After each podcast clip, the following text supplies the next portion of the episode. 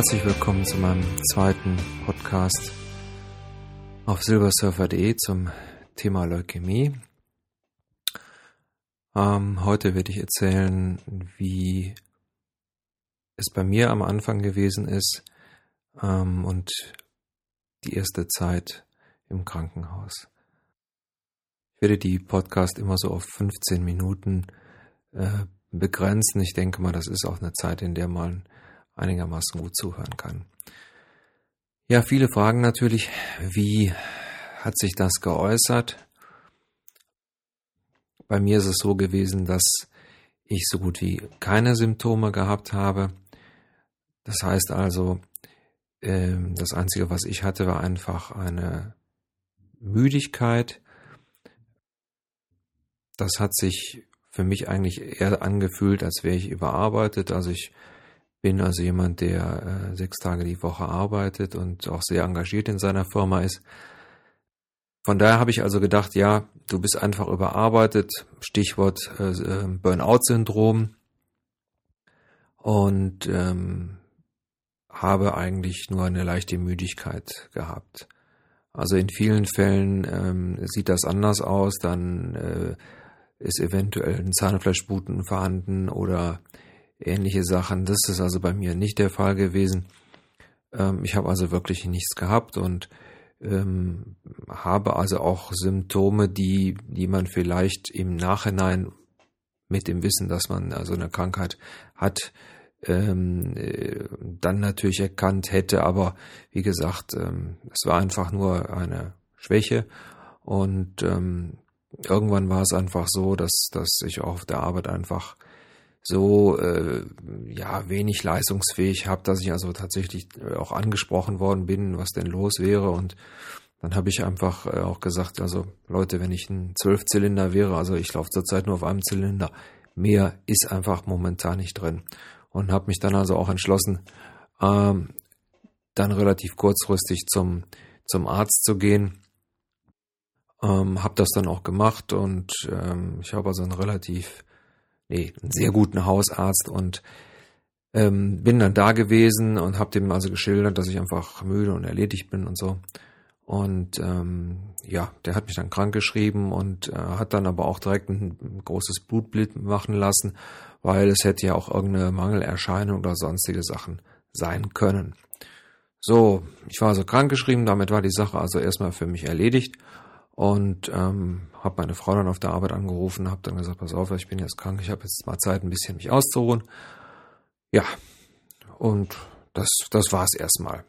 Das war dann also Donnerstagmorgen beziehungsweise Donnerstagmittag. Ja, Donnerstagabend klingelte dann das Telefon und mein Hausarzt meldete sich, was mich also schon etwas sehr irritiert hatte. Und ähm, ja, erzählte mir dann, dass er also die Blutwerte bekommen hätte und die wären also äh, ganz aus der Norm und ähm, ähm, also da fiel auch das erste Mal das Wort Leukämie, also was, was so ein bisschen an mir vorbeigerauscht ist.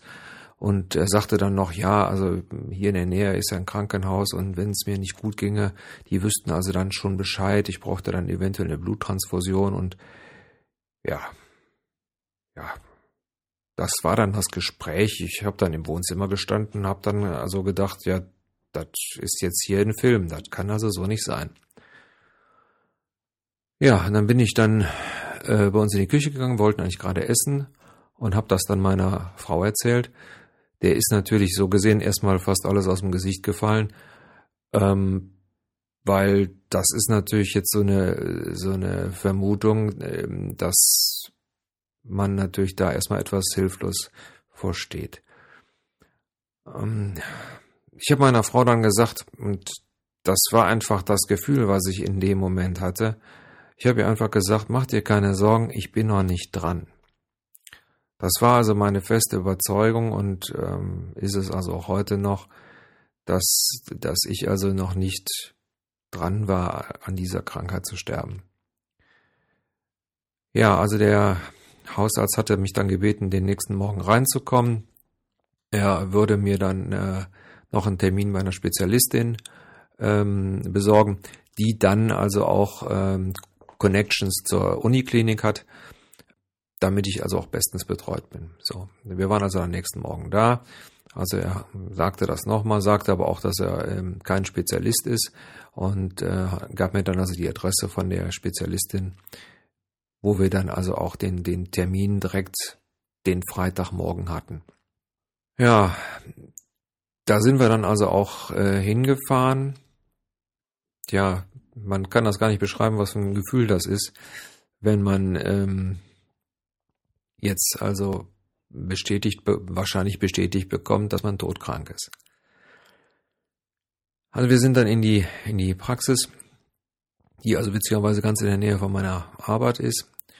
Und ja, man hat dann ähm, Ultraschalluntersuchungen gemacht und hat dann also nochmal Blut abgenommen und dann hat man, also hat sie also äh, festgestellt, dass die äh, Milz wohl etwas äh, vergrößert gewesen ist. Naja, es hieß dann ja, ähm, bis wir die Ergebnisse von den Untersuchungen, also von den Blutgeschichten haben, dauert das also noch circa eine halbe Stunde. Äh, Sie können hier im angrenzenden Park nochmal spazieren gehen. Ja, also diesen Spaziergang werde ich meinem Leben lang nicht vergessen. War der 30. März 2006, nee, der 31. März 2006. Und äh, war ein nasskalter Tag. Und, äh, wir gingen dann eben in diesem Park um diesen Weiher rum. Also uns beiden war schon ganz schön mulmig. Aber man versucht sich natürlich dann immer positiv äh, gegenseitig zu bestärken, dass das alles äh, in den Griff zu bekommen sei. Ja, diese halbe Stunde ging dann also auch erstaunlich schnell um, wenn man so sieht, in Minuten natürlich langsam, so subjektiv gesehen. Wir sind also dann wieder zur, zu der Praxis, kamen da rein. Da stand die Ärztin schon an der, an dem Tresen, winkte also uns zu und sagte, Sie fahren sofort in die Uniklinik, Sie fahren erst gar nicht nach Hause, Sie müssen da sofort hin. Äh, ich habe Sie da angemeldet, melden sich da auf Station 13a. Sie müssen da auf jeden Fall sofort hin. Wir waren natürlich erstmal so ein bisschen geschockt aufgrund der, der, der Dringlichkeit, die sie da ans Werk legte.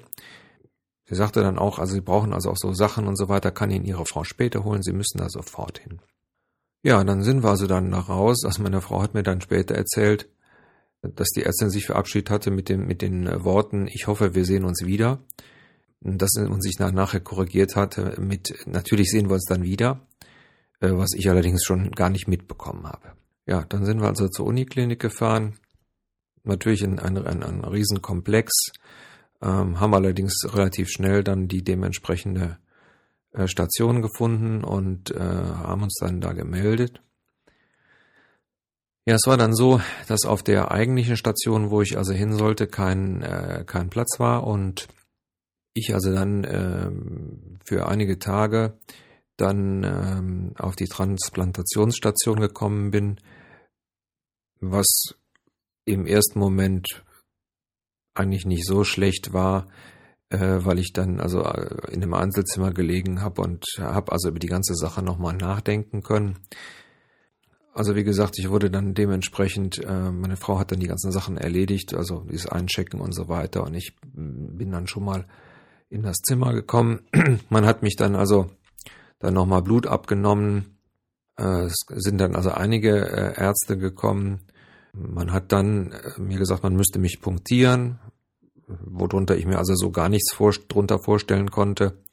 Das hat man dann also auch gemacht, wobei ich also sagen muss, nicht sehr angenehm, aber ähm, durchaus auszuhalten. Vielleicht bin ich da auch ein bisschen schmerzunempfindlich. Ja, ging also einfach darum, um äh, die Diagnose dann zu bestätigen. Das kam also dann, ähm, irgendwann kam dann also ein Arzt und sagte dann, ja, also äh, sie haben also Leukämie, AML.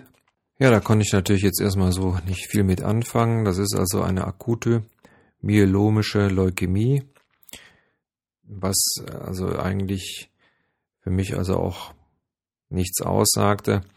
Es ist einfach nur so, dass, dass das eben eine akute Leu Leukämie war. Und ähm, bei mir war das dann, also wurde das eingruppiert in, in M4 Das war also dann die, die äh, Erstdiagnose.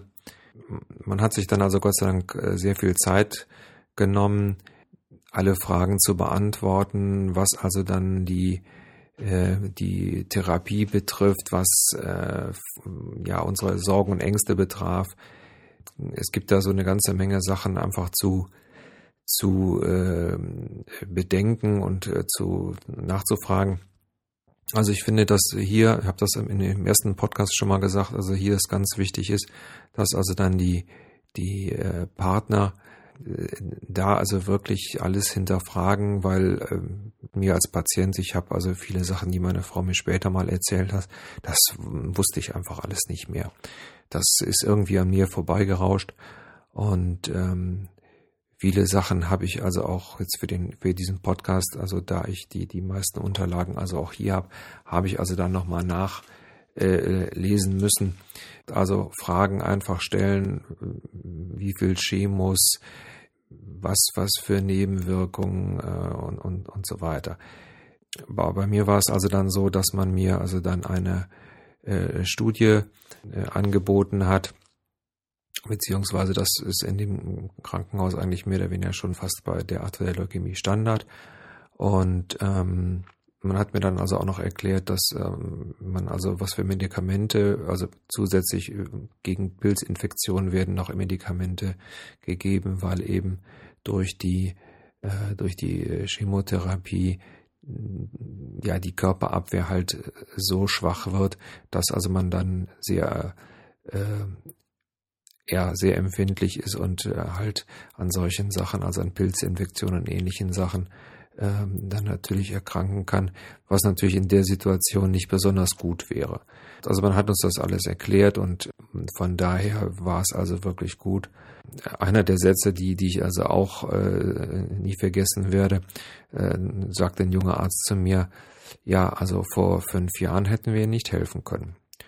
Aber da ist man natürlich erstmal komplett äh, gebügelt, aber ähm, im Nachhinein eigentlich äh, war die Aussage, dass immer die Zeit für einen spielt, weil also auch da die Entwicklung, was, was Therapien betrifft, äh, immer weiter vorangehen und die ganzen Kliniken und die ganzen Krebsspezialisten eigentlich sich permanent untereinander austauschen.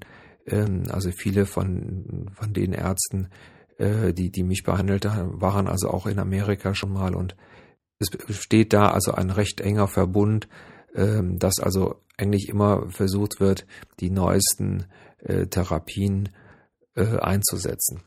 Ja, ich will jetzt einfach hier mal zum, zum Schluss kommen und ähm, dann beim nächsten Mal einfach mal erzählen, wie, wie das dann angefangen hat, also wie die, wie die Behandlung losgegangen ist.